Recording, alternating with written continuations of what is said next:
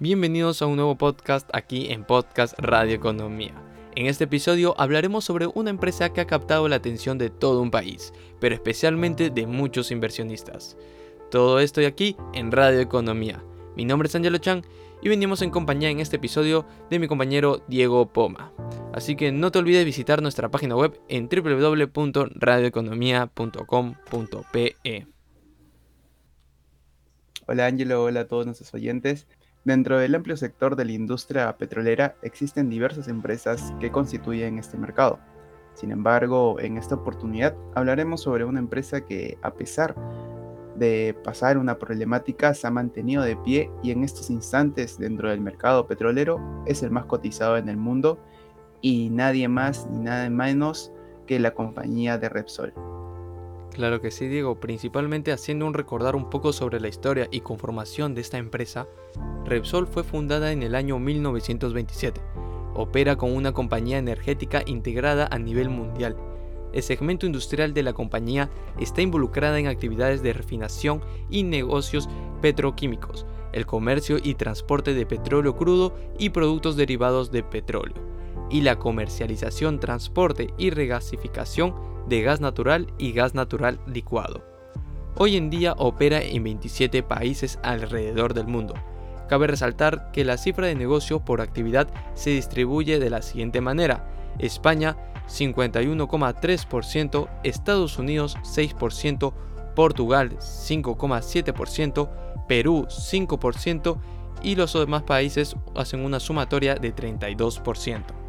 Además, adentrándonos en el sector petrolero, podemos destacar que está siendo uno de los favoritos para los inversores desde que comenzó el año, con una subida de casi el 10% en el 2022, que contrasta con las pérdidas generalizadas que está dejando los grandes índices bursátiles tanto en Estados Unidos como en la zona eurozona. La recuperación del petróleo del la recuperación del precio del petróleo subió un 50% en 2021 y en lo que va del año ya acumuló un 22%. Ha espoleado las acciones de las empresas petroleras, pero no parece que las subidas hayan tocado techo, o al menos eso piensan los analistas.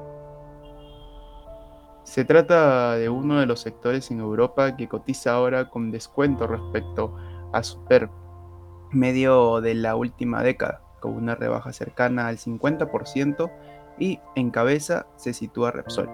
No es algo habitual ya que en los últimos años la francesa Total Energies era más atractiva según este multiplicador, pero ahora es la quinta firma más atractiva por esta ratio. Ahora digo, basándonos netamente en Repsol, hay que tener en consideración que las acciones de la petrolera española cotizan ahora a 6 dos veces su beneficio previsto para el 2023, la ratio más atractiva de la lista.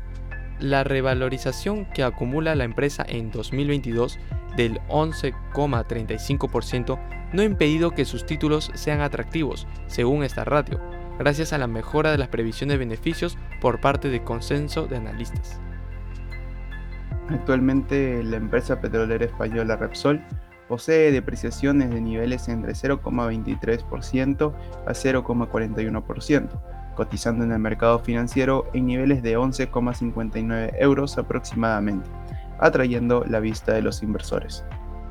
Además, el atractivo que tienen ahora los títulos de Repsol por lo barato que se compra su beneficio futuro, también se está dejando notar en la recomendación que reciben las acciones de la firma.